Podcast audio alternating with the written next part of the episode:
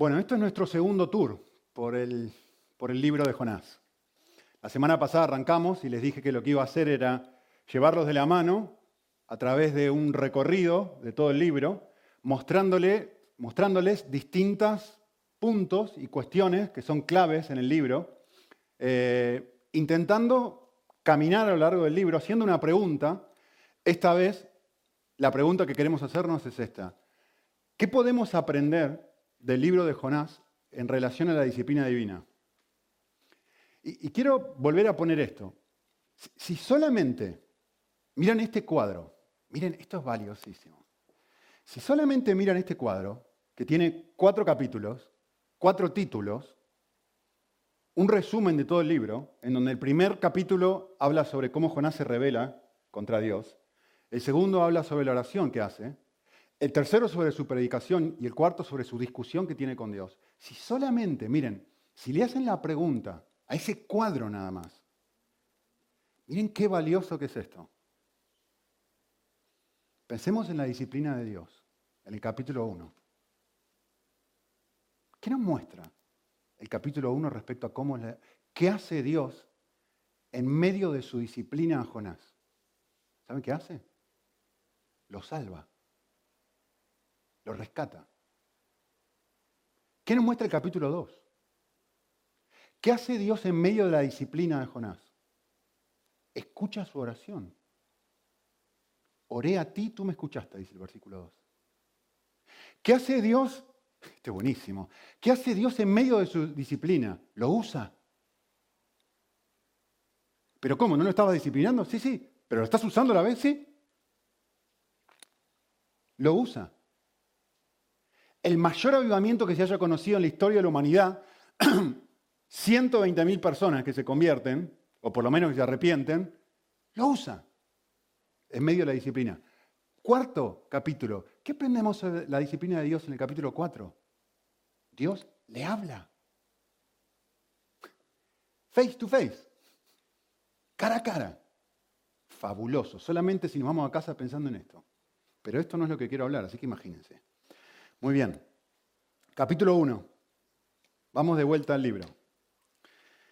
Versículo 1. Vino palabra de Dios a Jonás y le dijo, levántate, proclama a la gran ciudad. Y miren el versículo 3.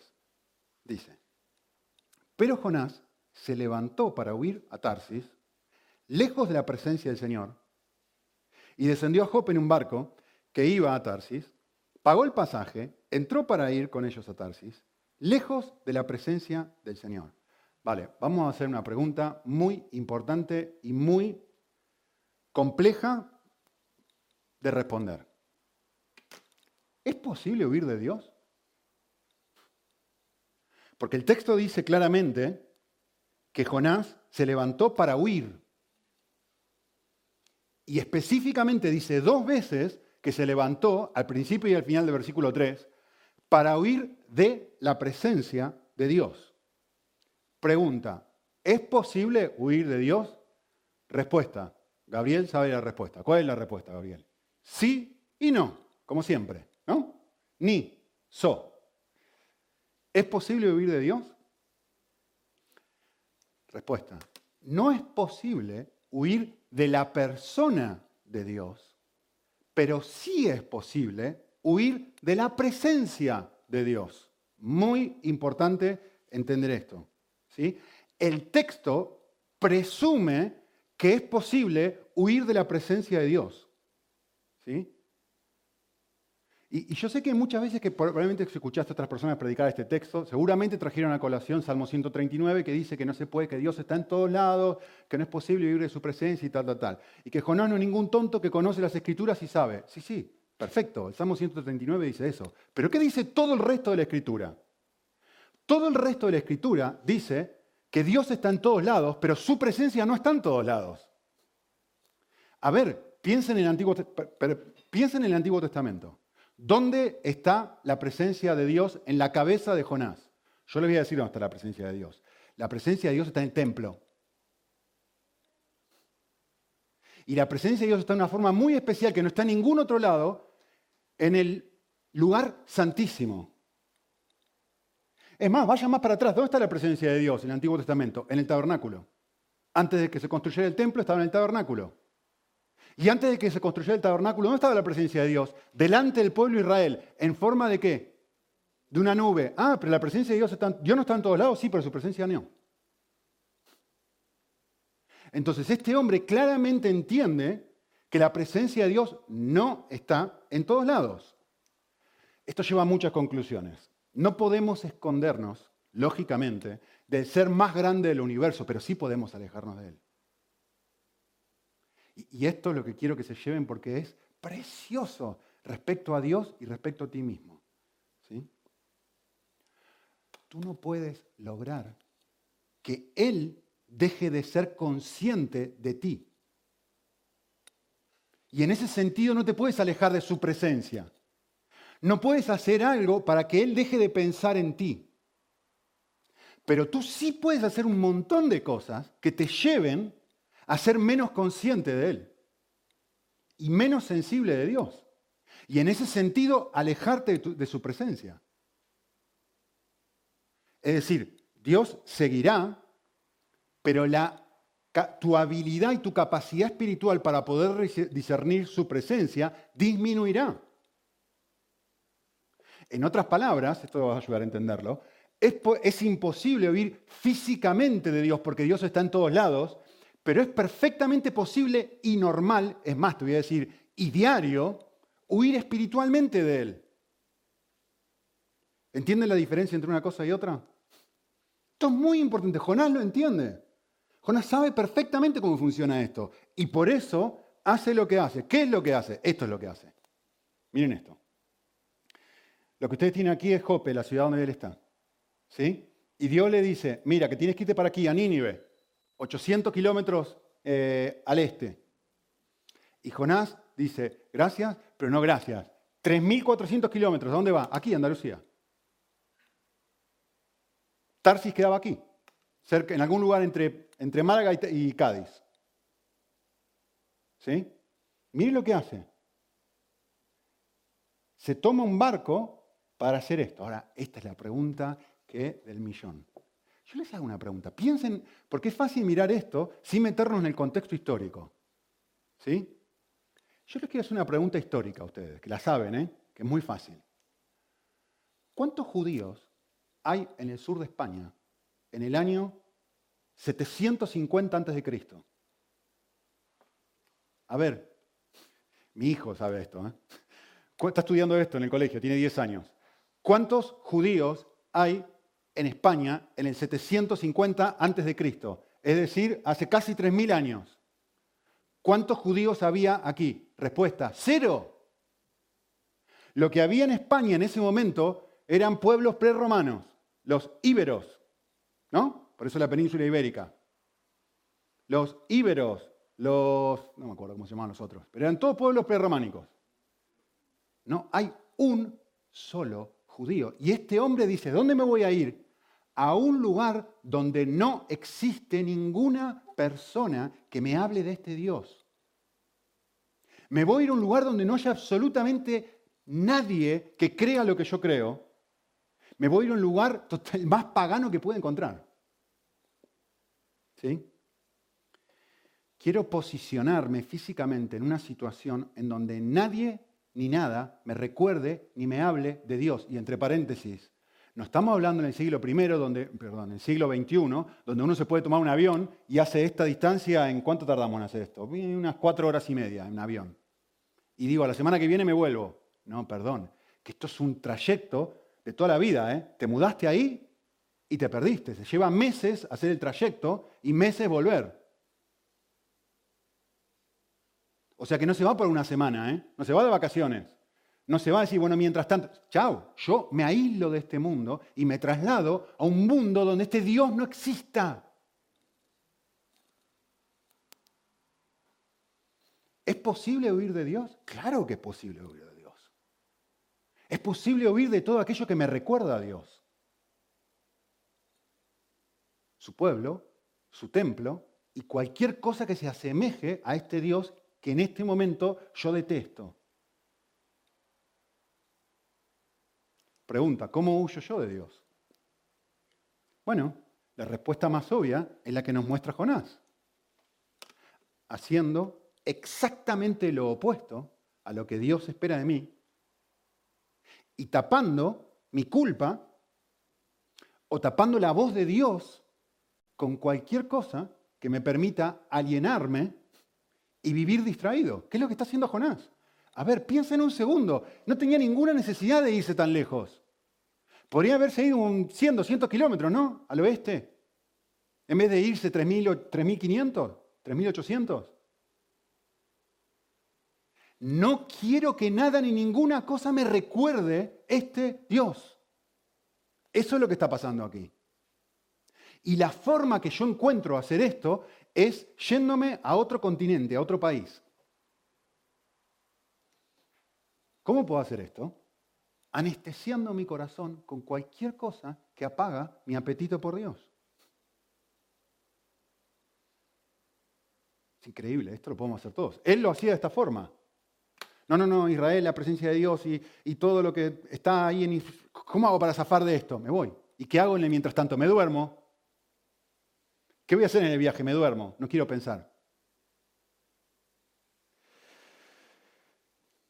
Jesús dijo esto, miren, para que vean que no esto es un pensamiento mío. Jesús dijo, hay, es claramente lo que Cristo está diciendo en este pasaje, es que existe una presencia de Dios y existe otra presencia de Dios.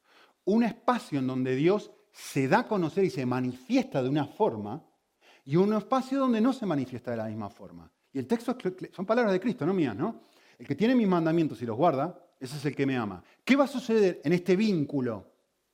En este vínculo vas a encontrar un amor especial de parte del Padre y yo me voy a dar a conocer a ti. Yo me voy a manifestar. Yo te voy a mostrar mi presencia, si queremos usar la palabra del libro de Jonás. ¿Se entiende? Ah, pregunta, pregunta, si el, si el texto dice esto. ¿Cómo hago yo para que no se manifieste la presencia de Dios en mí? Respuesta, está en el texto. Hacer lo opuesto a lo que Jesús me dice. Jonás. Es decir, tener los mandamientos de Dios y no guardarlos. Si yo quiero que Dios no me hable, si yo quiero taparme los oídos, si yo quiero alienarme, lo que tengo que hacer es muy simple. Cualquier cosa que yo entiendo que Dios espera de mí, hacer lo opuesto. Y te aseguro que de repente el vínculo que había y el nivel de sensibilidad de corazón que había con Dios se desaparece. Desaparece. ¿Por qué? Porque es muy simple. Tu corazón, esto es muy, muy importante. ¿Cómo funciona tu corazón? Tú no le puedes dar una orden a tu corazón. No le puedes decir, haz esto, siente esto, ama esto. Tu corazón responde a estímulos. Mi corazón responde a un estímulo que se presenta atractivo o se presenta odioso. Y cuando encuentro algo atractivo, mi corazón responde a eso. Y cuando encuentro algo odioso, mi corazón rechaza. El corazón responde a estímulos. Y cuando yo me expongo a algo que apaga mi sed de Dios, Dios deja de ser atractivo. Es un círculo vicioso esto. ¿sí? ¿Qué es lo que hace esto? ¿Qué es lo que hace cuando me aíslo, me voy a un lugar donde Dios no está? Bueno, ¿cómo, hacemos esto? A ver, entre paréntesis, ¿cómo hacemos esto? ¿Cómo haces esto tú? Todos tenemos una forma de hacer esto, ¿no? Eh, elige la tuya. Por ahí la tele, por ahí la consola, por ahí son las series, por ahí la ropa. ¿Cuál es la manera que tenés para ponerte un chupete y no pensar, chupete se dice aquí, ¿sí? Y no pensar en el Señor, ¿Qué hace, ¿Qué hace Dios entonces cuando nosotros respondemos de esta forma? El libro de Jonás no nos muestra. Ahí es cuando activa su disciplina. Miren esto. El texto sigue, ¿no? Ustedes lo conocen. Dios desata una tormenta, se produce la tormenta y el versículo 15 del capítulo 1 dice, tomaron a Jonás, lo lanzaron al mar y el mar cesó en su furia. Por favor, si ahora, frenate un minutito, voy a hacer tu guía de turismo, ¿eh? lee, pon el dedo en ese versículo y hacer esta pregunta al texto. Mira, tomaron a Jonás, lo lanzaron al mar y el mar cesó en su furia. versículo 15. ¿Sí? Y Jonás se volvió a subir al barco. ¿No? Y vino otro barco y lo rescató. ¿No? Ah, nunca lo había pensado. ¿Por qué? ¿Por qué? Si ya cesó la tormenta. ¿No debería haber vuelto arriba? No, no debería haber vuelto arriba. No está listo para volver arriba. ¿Cómo sé que no está listo para volver arriba? Porque el texto, versículo 17 lo dice. Dios dispuso un pez que se tragara a Jonás y lo tuvo en el vientre del pez tres días y tres noches. Dios quiso que sucediera esto. Les pregunto una, una pregunta. ¿Podría Dios haber dicho otra cosa? ¿Podría haber mandado un barco, como dije? ¿Podría haberlo hecho volver a subir al barco que estaba ahí? Sí, pero Dios no quiso hacer eso. A propósito, Dios dispuso que este hombre estuviera tres días sin comer, tres días sin beber agua, tres días pensando que se va a morir adentro de un pez. Y yo les hago una pregunta porque ustedes conocen el texto. Miren, miren el capítulo 2, solamente en su mente, pensándolo. ¿Qué hace este hombre? ¿Qué haría cualquier persona dentro del pez por tres días? Piensa y piensa y piensa y piensa y piensa y piensa y piensa y piensa.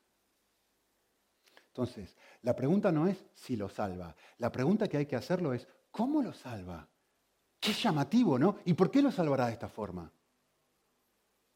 Bueno, el capítulo 2 no es la respuesta, porque quiere hacerlo pensar. Porque quiere que se arrepienta, porque quiere que cambie. Miren lo que dice, esto nos va a ayudar a definir un poco la disciplina.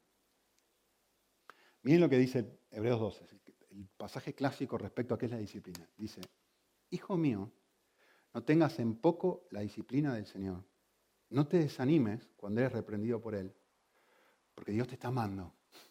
No te desanimes. ¿Por qué no deberías desanimarte? Porque Dios te está amando, ¿vale? ¿Qué está haciendo Dios? Dios te está azotando. Es muy llamativo esto, ¿no? Porque son em, sustantivos sinónimos. Tienen toda la intención hebrea, esto, de ser un sinónimo. Es decir, Disciplina, ¿cuál es un sinónimo de disciplina? Azote. Esto originalmente está en el Antiguo Testamento, ¿sí?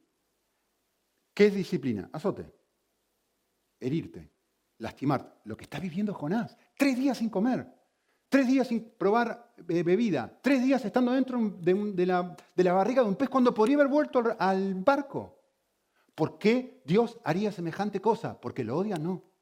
Porque lo ama que quiere rescatar a Jonás de Jonás. ¿Lo rescata de la tormenta? Sí, lo rescata de la tormenta. Pero lo, lo quiere rescatar de una cosa más profunda que la tormenta. Lo quiere rescatar de sí mismo. Y por eso lo azota de la forma que lo azota. Pregunta. Pregunta.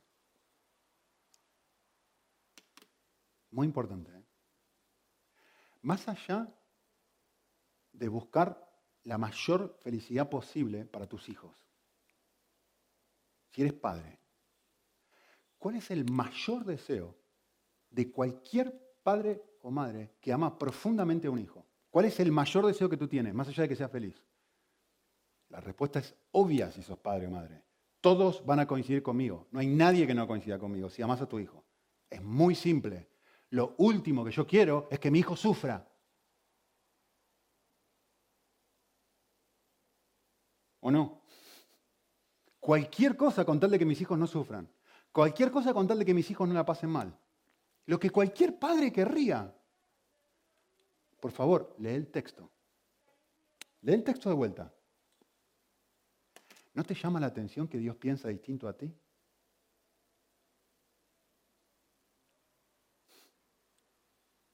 ¿No te llama la atención que dice, eso no es amor?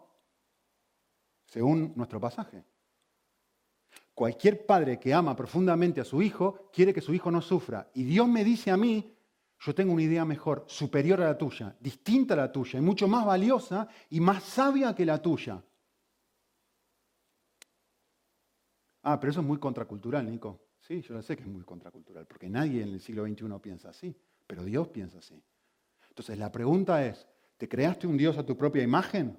Es decir, ¿tenés un Dios similar a tu cultura o tenés un Dios que puede contradecirte? Que no se amolda a lo que tú piensas que debería ser, sino que Él se revela y te dice, no, mira, yo soy de esta forma. Porque yo tengo una definición de lo que es mejor para mis hijos y él tiene una definición distinta. Él me dice, es mucho mejor para ellos, en muchas ocasiones, un azote, sufrir, que que no sufran. Increíble. Vale, quiero leerles algo. Lo que les voy a leer ahora, necesito hacer un preámbulo a esto. Lo que les voy a leer ahora es esto. Ustedes saben, eh, hay un autor que escribió el devocional más leído en la historia del cristianismo. Este libro, que yo sepa, probablemente es el libro más, después del progreso de Peregrino, después la Biblia, el progreso de Peregrino, por lo menos en mi conocimiento, este libro que yo voy a leer ahora, de este autor, es el tercer libro más vendido y más traducido en la historia del cristianismo. ¿Vale? Seguramente muchos de ustedes lo han leído. Lo escribió Oswald Chambers y se llama En pos de lo supremo. Es un devocional. 13 millones de copias. No sé cuánta cantidad de decenas de, eh, traducciones. Les voy a leer esto. No les va a gustar ni medio. Eh, si lo quieren buscar, 25 de marzo. Oswald Chambers dice esto. Piensen en las emociones que esto les causa adentro al leerlo. ¿eh? Miren lo que dice. Y cuando veas a que una persona, cualquier persona, está en medio de una lucha difícil y penosa, no intentes prevenirla, sino más bien, a todo lo contrario, ora para que su dificultad se vuelva diez veces más dura, hasta que ningún poder en la tierra o en el infierno pueda apartarle de Jesucristo. Y es lo que dice aquí. Muchas veces intentamos tomar el puesto de la providencia en la vida de otros, es decir, funcionar como Dios en la vida de otros. Y en realidad somos pésimos aficionados, interponiéndonos y estorbando la voluntad de Dios, diciendo, pobrecito, fulano, mengano, no debería experimentar tal dificultad. Y dice Oswald Chamber, en lugar de ser amigos del novio de Dios, Cristo, nuestra simpatía por la persona se interpone en el camino. Llamativo, ¿no? Total y completamente contracultural. ¿Qué emociones te causa esto? ¿Cuándo fue la última vez que alguien te aconsejó que permanecieras en una situación de dolor, que era bueno para ti? No, pero mi jefe en el trabajo me maltrata, no me trata bien y me quiero cambiar de trabajo. Sí, qué bueno, bueno, voy a ayudar a buscarte un trabajo mejor. En vez de ayudar a la persona y decir, a ver, vamos a trabajar un poco. ¿Será que Dios es soberano sobre tu vida y está intentando hacer algo en tu corazón? ¿Será que esto está mostrando tu orgullo? ¿Será que esto, será que esta situación puntual está revelando algo? Y tratamos de salvar a la persona de la situación de dolor. Y jugamos el rol de la providencia en vez de ayudar a la persona a hacer el proceso que vemos dos veces, ahora lo vamos a ver un rato, que Dios está haciendo en Jonás. Es decir, déjame ayudarte a trabajar, darte el espacio para que pienses un poquito en medio del dolor qué es lo que te está pasando. Y, Dios lo hace, pero súper claro. ¿eh? Regálenme en 15 minutos, en 10 minutos les voy a decir, les voy a mostrar en el texto, cómo Dios justamente intenta hacer eso en Jonás. Ejemplo clásico en mi vida tener novia. Me acuerdo 20, 21 años o algo así por ahí, 20, 20 y pico, corto. Eh, ¿Qué quería? ¿Tener novia? ¿Qué quería? Una novia que amara a Cristo. ¿Qué quería? Una novia guapa, inteligente y que amara a Cristo. y que se enamorara de mí. Como todos, ¿no? Entonces, ¿qué hacía? Intentaba acá y parecía que todo en contra mío. No. Intentaba acá, no. Intentaba acá, no es el universo se complota en contra de mi mayor deseo. ¿Cómo, puede ser? Es más, me acordaba hoy en la mañana, estaba pensando esto y digo, me acordaba que había, me acuerdo varias veces que distintas personas vinieron y decían, debes tener varias candidatas, ¿no? Yo decía, Sí, hay varias chicas que están interesadas en ti. ¿Dónde está? Que alguien me las presente, que yo no sé quiénes son. Y, parecía que el universo estaba complotado para que yo no tuviera novia. Nueve años después de la última novia entre ella y mi increíble esposa. Gracias a Dios por esos nueve años. ¿Por qué? ¿Saben qué ¿Saben lo que me decía? Todo el mundo me decía lo mismo. En vez de ayudarme a transitar este proceso, ¿qué, estará tratando el Señor de hacer en tu corazón? Y te estará tratando de mostrar a ti en este proceso y ayudándote a crecer de ti mismo en, áreas de tu vida que son flacas y ciegas, como Jonás, e, en estos nueve años que parece que el universo está complotando en, forma en contra tuyo, y todo el mundo dice, no, lo que pasa es que tienes estándares muy altos, Nico, debes tener que bajar los estándares. Todos me desaconsejaban, todos, la, mayoría de los consejos que recibí, alguno que otro no, ¿eh? La mayoría de los consejos eran así. En vez de ayudarme a transitar esta experiencia entendiendo, a ver, ¿Cómo funcionará Dios en este caso? Entre paréntesis, piensan que esto es un caso, aparte, vamos a ver varios casos más, pero eh, ¿qué le dice Pedro a Jesús? Bueno, el Hijo del Hombre va a ser rechazado por los hombres, va a ser entregado. No, no, que jamás esto acontezca. Apártate de mí, Satanás. Tus palabras son las palabras del mismo diablo. Pedro, ¿Por qué? ¿Qué, te, está diciendo Pedro a Jesús? Jesús, no sufras. No, pobrecito, no sufras. ¿Y Jesús qué le dice a Pedro? Ese pare de sufrir, a los latinoamericanos les suena eso. ¿Saben cuál es la iglesia, pseudo iglesia cristiana que más crece en el mundo hoy por hoy? La iglesia universal. ¿Sabe cuál es el eslogan de la iglesia universal? Pare de sufrir. pero también es el eslogan de nuestras iglesias. No lo tenemos, en la, lo tienen en, la parte de adelante, pero también es el eslogan de, nuestra... Si venís a buscar consejería a mí, que lo han hecho muchos de ustedes, saben que esto filtra mi consejería. Que no voy a ir a ti a decirte, a ver cómo te ayudo, a que no sufras más. No, es a ver cómo te ayudo, como Dios está ayudando a Jonás. Entre paréntesis, la, la parte más preciosa de esta cita no la resalté a propósito, porque quería resaltar la final. Miren la cita, porque acá muestra claramente el objetivo. Miren lo que dice este hombre.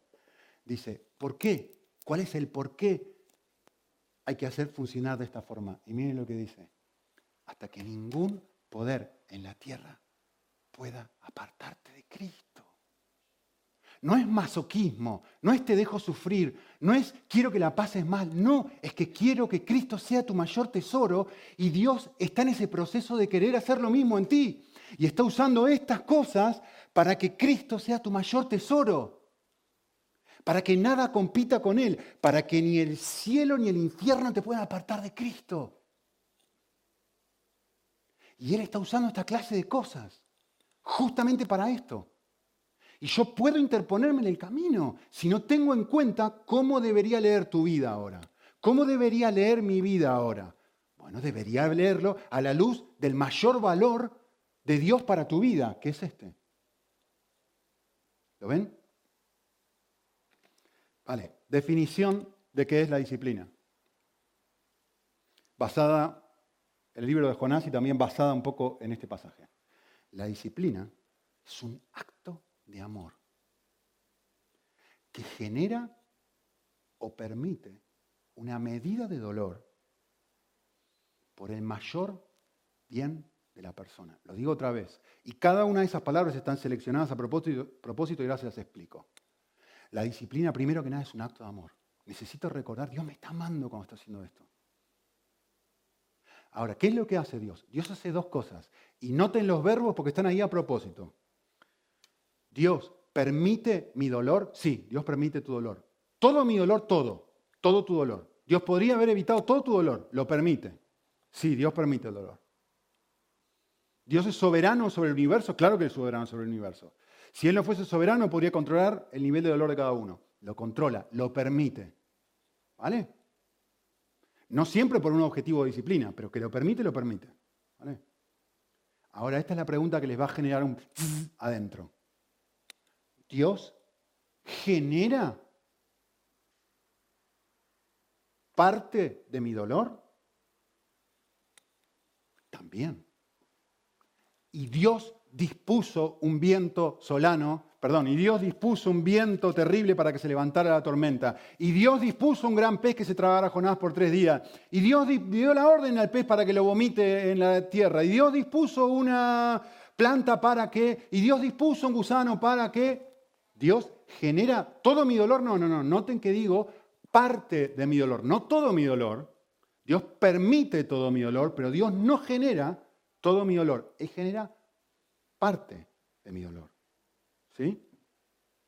¿Vale? Eso quiere decir dos cosas. En primero, primer lugar, que Dios usa dos formas para disciplinarme y ayudarme en este sentido. Que son, recuerden que nacen en el amor. ¿eh? Dios usa, que lo vemos claramente en el libro de Jonás, una disciplina directa y una disciplina indirecta. ¿Cuál es la disciplina directa? Clarísimo. Dios dispone esto, esto, esto, esto para generar dolor. Y que Jonás piense, porque le hace 20.000 preguntas en todo el libro. Pero, esto le va a gustar, pero Dios también disciplina de forma indirecta. Él no genera el enojo de Jonás, pero lo permite. Dios no trabajó en el corazón de Jonás para que Jonás se enoje. No, no, esa es su propia respuesta. Es horrible estar enojado. Es horrible estar amargado como este hombre está amargado al punto que dice, me quiero morir. O sea, el nivel interno de bronca, de amargura y, el, estado interno en el que este hombre está es desagradable, pero Dios no produjo eso. Dios lo permitió, pero no lo produjo. Dios, Dios permitió, ¿cómo se llamaba esta mujer que se me fue el nombre? Que fue violada en un campo de concentración nazi, Corrie ten Boom. ¿Permitió eso? Sí, claro que lo permitió, no se le escapó. Pero lean a Corrie ten Boom. ¿Enojada? No. Un nivel de cercanía, de paz, de vida. Terrible. Terrible. Como pocas personas en la historia. Ah. Vale, espero que esto ayude algo. Ahora, quiero decir dos cosas muy, muy, muy importantes. Mi reacción a todo esto, toda la disciplina de Dios, eh, muestra dos cosas, o mi respuesta, mejor dicho. En primer lugar, mi reacción al concepto bíblico de la disciplina muestra mis valores.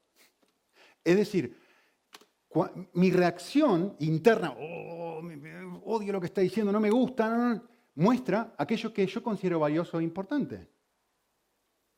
¿Por qué? Miren esto, pregunta, para que piensen. Pensa esto, ¿qué es lo que más deseas en la vida?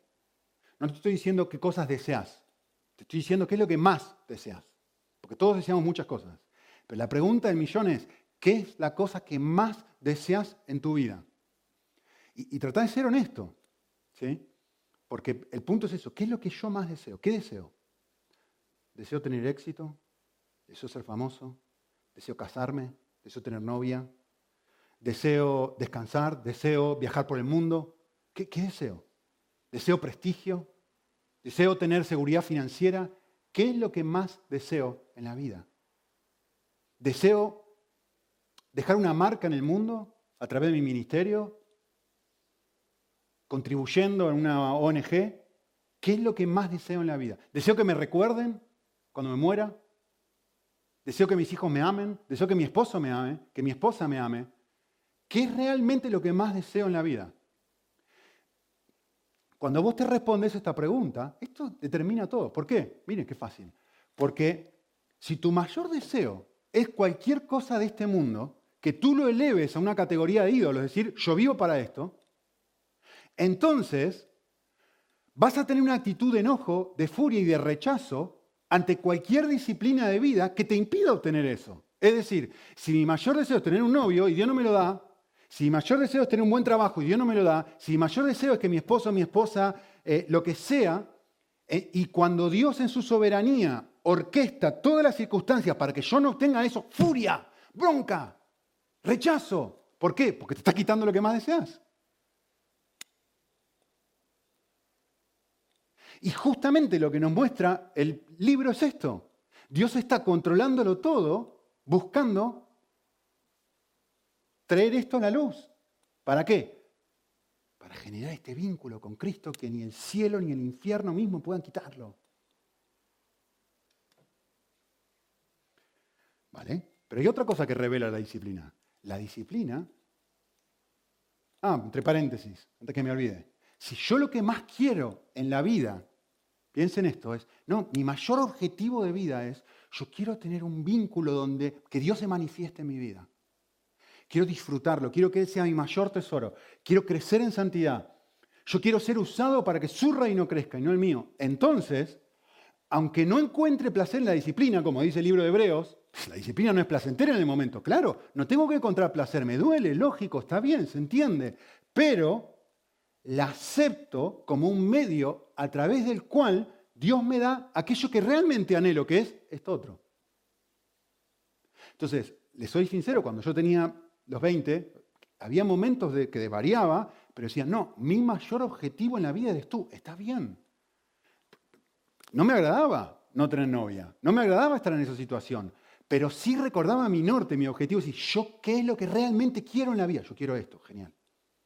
Entonces está bien, lo puedo aceptar. Me duele, sí, me duele, me duele, me duele, me duele. Me hace llorar, me hace llorar. A veces estoy triste, sí, a veces estoy triste. Pero llega un punto donde me recuerdo a mí mismo, ¿qué es lo que más quiero? Esto. Entonces voy a transitar este, este, este camino. El camino angosto. El camino que nadie quiere transitar. ¿Por qué? Porque sé lo que quiero.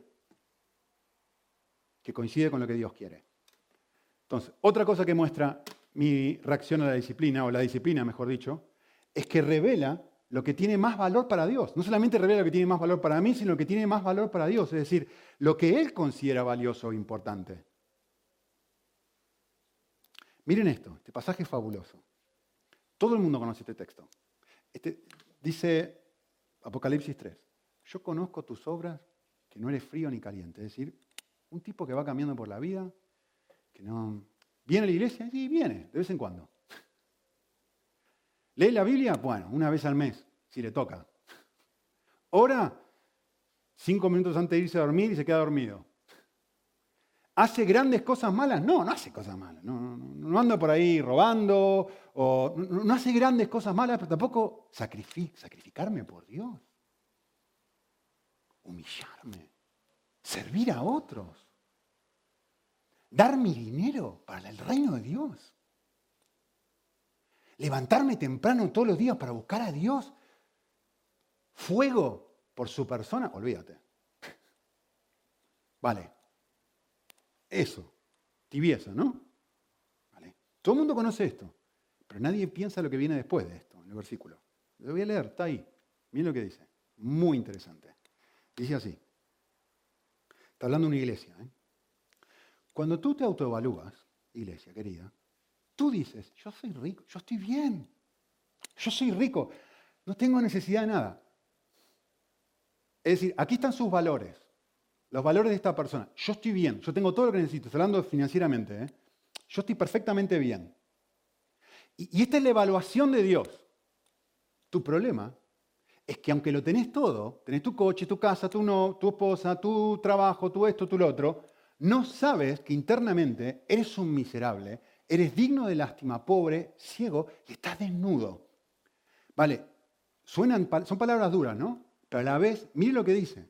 Dice, te aconsejo esto, no te obligo, te aconsejo, que compres oro. Tengo algo que es mucho más valioso que lo que tú tienes. Tú dices, no, pero yo tengo todo lo que necesito, yo estoy bien. ¿no? y Jesús dice, yo tengo una cosa mucho más valiosa que tú no tienes, lo que dice Dios oro refinado, pasado por fuego, para que realmente llegues a ser una persona rica, que dice el texto.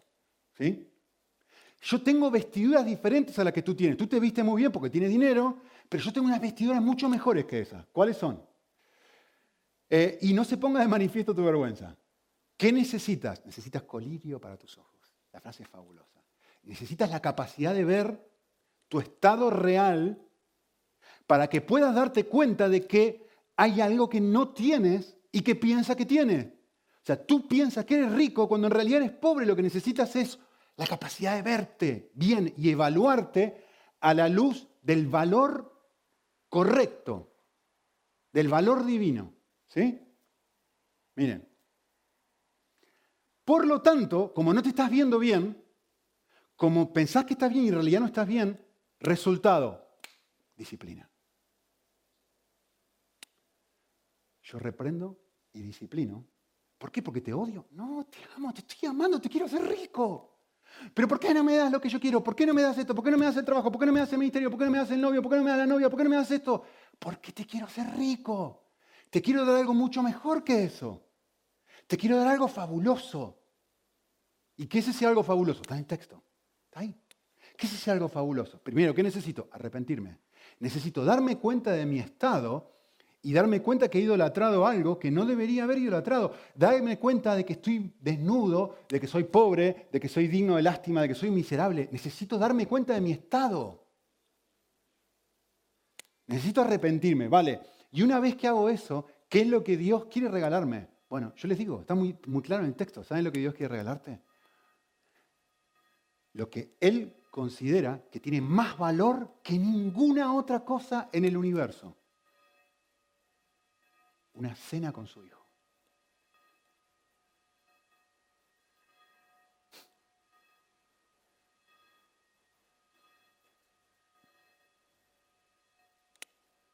Y por eso te disciplina. Ese es su mayor valor. Yo disciplino. ¿Por qué disciplino? Porque estoy en la puerta y tú no me escuchas. Entonces te disciplino. ¿Para qué? Para que me escuches, me abres la puerta y te dé lo mismo que dijo este hombre. ¿Se acuerdan? Que nada ni nadie me puede separar de Jesucristo. Te dé lo que es riqueza real. Simple. ¿Cuál es el mayor bien que existe en este universo? La respuesta es obvia, ¿no? Estar cerca de Él. Comer con Él. Verlo es el bien más precioso del universo. Es tener colirio en el ojo y poder verlo, poder disfrutar y atesorar a Dios por todo lo que Él es Salmo 16, 11. En tu presencia hay plenitud de gozo. No hay un poquito de gozo, hay plenitud de gozo. Delicias a tu diestra para siempre. ¿Qué está hablando? La misma imagen que habla Apocalipsis. Una cena donde esto es fabuloso. Entonces, la pregunta es, si yo no tengo esta clase de intimidad, si, Dios no, no, no te estoy diciendo si lo cantás, no te estoy diciendo si lo crees, el punto es, si yo no tengo, si yo no siento este vínculo donde estar cerca de Él es la cosa más valiosa del universo, la pregunta obvia que tenés que hacerte es, entonces, ¿qué, ¿qué necesito? Disciplina. Necesito que Dios vaya podando mi corazón para que me quite todas aquellas cosas que me impiden obtener esto que realmente es lo más valioso que existe, Él.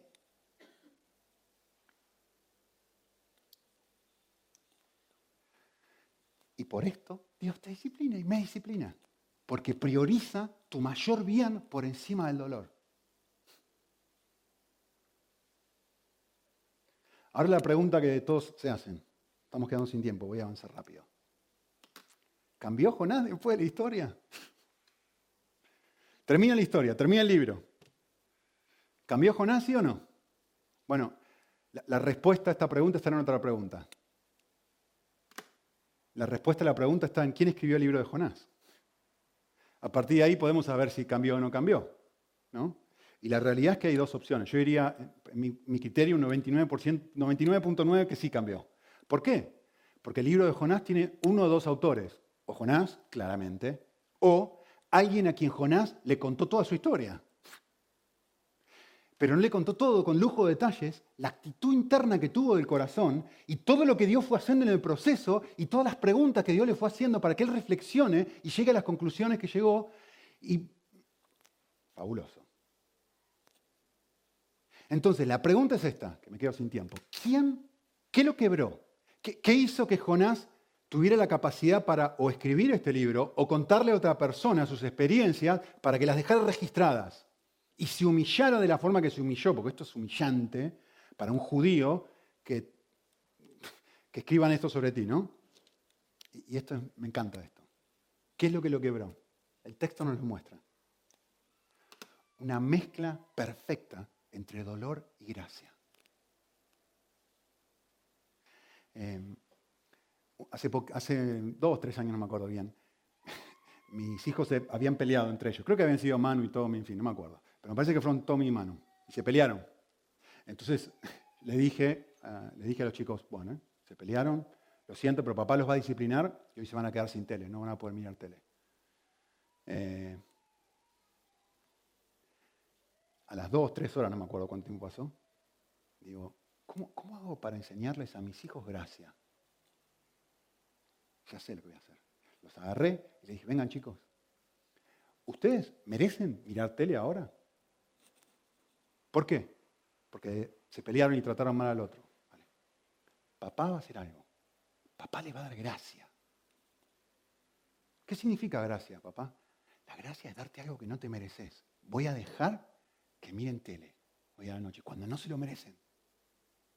A que no saben cómo respondieron mis hijos. Gracias, papá. Besos, besos, besos. Sí, te quiero, papá. Sos el mejor papá del mundo. Genial. Miraron tele. Al día siguiente se volvieron a pelear. Entonces yo le dije, papá, no le va a dejar mirar tele esta noche. Lo voy a disciplinar. A que no saben lo que hicieron a los 10 minutos. Papá, ¿me das gracia? Papá, ¿nos das gracia? Es su frase favorita ahora, ¿eh? Papá, ¿nos das gracia? Claro, eso me puso en un dilema teológico a mí. Porque yo digo, vale, si yo le doy gracia cada vez que ellos se mandan un moco, ¿no? Como decimos en Argentina, cada vez que ellos meten la pata, cada vez que ellos pecan, entonces los estoy malcriando y no ayudo. Pero a la vez, si nunca les doy gracia, entonces ellos van a entender que en cada una, esto funciona por obra, me porto bien, me disciplina, me porto mal, no. Y, hay una mezcla de sabiduría y amor e incondicionalidad donde yo tengo que integrar esta doble dinámica en donde los disciplino, a veces los disciplino, a veces les muestro, los disciplino y les muestro gracia, a veces sí, a veces no. Porque la comprensión de la gracia no se da en un evento, en un momento, se da a través de un proceso de vida. Entonces, la pregunta es grande, ¿no? ¿Cómo hace un padre, cualquier padre de Dios, para mostrarle a gracia a sus hijos sin consentirlos. ¿Qué es lo que vemos en el libro de Jonás? Esto es invaluable. ¿Cómo hace Dios en la vida de Jonás para que él entienda que tiene que cambiar sin que entienda que cada vez que Jonás desobedece y viene una tormenta, él lo va a salvar de la tormenta? ¿Cómo hace? Está en el libro. Este es el, este patrón. ¿eh? El patrón es este. Dios lo disciplina, Dios lo salva, Dios le muestra gracia y Dios lo hace pensar. Lo hace conectar su experiencia con el obrar de Dios, sus circunstancias con el obrar de Dios. Miren esto, ¿qué dice Jonás 4.1? Lo leo. Esto desagradó a Jonás en gran manera. Es decir, Jonás está diciendo, odio lo que tú amas, lo odio. ¿Qué es lo que está diciendo Dios? Yo encuentro un enorme placer en amar a las personas que me odian, como la gente en Nínive. ¿Y cuál es la respuesta de Jonás a eso? Yo lo odio. Yo odio esto. Capítulo 4, versículo 1, ¿no? ¿Vale? Yo les hago una pregunta. ¿Qué es lo próximo que hace Dios? ¿Saben qué hace Dios? Un déjà vu vuelve a traer el capítulo 1 al capítulo 4. El capítulo 1 y el capítulo 4 son una réplica, tal cual. Si vayan a casa y léalo, no tengo tiempo ahora. Uno, pero sí, ¿qué tiene que ver? Uno está en un barco, en una tormenta, el otro está en el desierto. ¿Qué tiene que ver una cosa con otra? Es que tiene que ver todo. Todo es exactamente lo mismo. Lo que Dios hace, si ustedes miran el capítulo 1, Dios dispone una tormenta, Dios dispone un pez y Dios dispone todo para que Jonás la pase mal. ¿Qué hace en el capítulo 2? Lo hace pensar. ¿Sí? Lo deja ahí tres días. No entendió, ¿Entendió o no entendió la lección, Jonás? Los lectores no estamos seguros en el capítulo 3, pero en el capítulo 4, versículo 1 sí estamos seguros, ¿no? Sigue igual, no ha cambiado. ¿Qué es lo próximo que hace Dios? Vuelve a repetir la experiencia y lo pone, dice, Dios dice, vale, ¿no entendiste la disciplina del capítulo 1? No pasa nada. Podemos repetirla en el capítulo 4. Y Dios dispone una planta, un gusano y un sofocante. Y lo hace pasar por un calor terrible. ¿Sí? Es decir, ambas situaciones están diseñadas, controladas y dirigidas por Dios. Como una especie de ajedrecista. Y miren esto, mi última observación de antes que nos vayamos a casa. ¿Tenés tu Biblia abierta en el capítulo 4? Tenés que hacerlo, porque esto no tiene precio. ¿Cuántas veces habla Dios en el capítulo 4? Respuesta, dos veces. Primera vez que habla en el capítulo 4, versículo 4. Miren lo que hace Dios, que no es casualidad, ¿eh? ¿Qué es lo que hace en el versículo 4? Y dijo el Señor, ¿tienes razón para estar como estás? Lo hace pensar. Estoy enojado porque no se ha hecho mi voluntad. Estoy enojado porque no me das lo que quiero. Estoy enojado porque no me das lo que quiero. ¿Qué dice Dios? Lo hace pensar y le dice, ¿tienes razón para enojarte? Ahora presten atención al texto versículo 9, la segunda vez que habla Dios. Entonces Dios le dijo a Jonás, ¿tienes razón para enojarte? Un déjà vu. ¿Qué hay en el medio entre la primera pregunta y la segunda pregunta? Una experiencia de disciplina.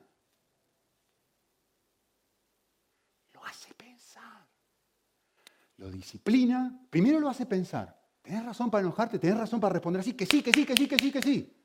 Lo disciplina con la planta, lo rescata de la planta, lo disciplinar con la planta. Y al final, ¿qué hace? Lo hace pensar. ¿Entendés lo que amás? Te amás a ti solito. Tienes razón para enojarte. ¿Qué es lo que está diciendo Dios? Quiere que medite en lo que motiva, en la razón de su enojo. Es decir, que descubra su ídolo, aquello que realmente ama este hombre. Es un sándwich, ¿lo ven? Tapa, tapa y en el medio disciplina. ¿Ustedes piensan que esto es una excepción? Esto es su costumbre. Miren, Ageo 1 dice, Dios, escúchenme pueblo, piensen bien en sus caminos, piensen, por favor, piensen. Miren cómo termina el texto. Otra vez le voy a decir lo mismo. Piensen, ¿qué es lo que hay en el medio? Un sándwich. Mira, que tú te estás esforzando un montón no estás sacando nada. Estás recogiendo y no, estás sembrando y no recoges. Estás comiendo y no te quedas saciado. Bebés y no quedas satisfecho. Te ropa nueva, no te satisface. Un nuevo novio, no funciona. Esto tampoco. Esto tampoco. Piensa. Medita. Conecta que hay algo que de forma soberana yo estoy tratando de hacer en tu vida. Un sándwich, otra vez. El mundo complotándose para que las cosas no salgan como yo quiero. Y lo que Dios está diciendo es, no es simplemente borrar, evitar, evitémosle el mundo el sufrimiento, es conecta. Conecta que hay algo que aquí no debe andar bien. ¿Y qué es ese algo que no debe andar bien? Es muy obvio. Todo aquel que yo amo disciplino. Una lección no aprendida. Por eso, no te desanimes, dice Hebreo, cuando eres disciplinado por Él. Su motor es su amor. Y el objetivo final es un cambio que te da vida abundante. Es un cambio que te conecta a la perla de gran precio es un proceso que te ayuda a obtener lo que supuestamente realmente querés tener, que es Cristo como tu mayor tesoro. Oramos. Señor, queremos leer la vida como tú la lees. Lo decimos claramente, no, a nadie le gusta pasar por un proceso de disciplina, pero queremos aprender a aceptarlo como un instrumento que tú usas para cambiarnos. Ayúdanos, Señor. Ayúdanos a ver tu amor. Ayúdanos a ver tu, cómo nos rescatás una y otra vez de nosotros mismos. Cómo tu sabiduría es fabulosa, donde nos vas mostrando pequeños pedacitos de, gracia, distintos momentos de dolor, pero finalmente un rescate que se va produciendo cada vez más y más y más valioso. Queremos creer a Cristo como el primer tesoro de nuestra vida y queremos tener los mismos valores que tú tienes. Cámbianos, Señor, en Cristo Jesús.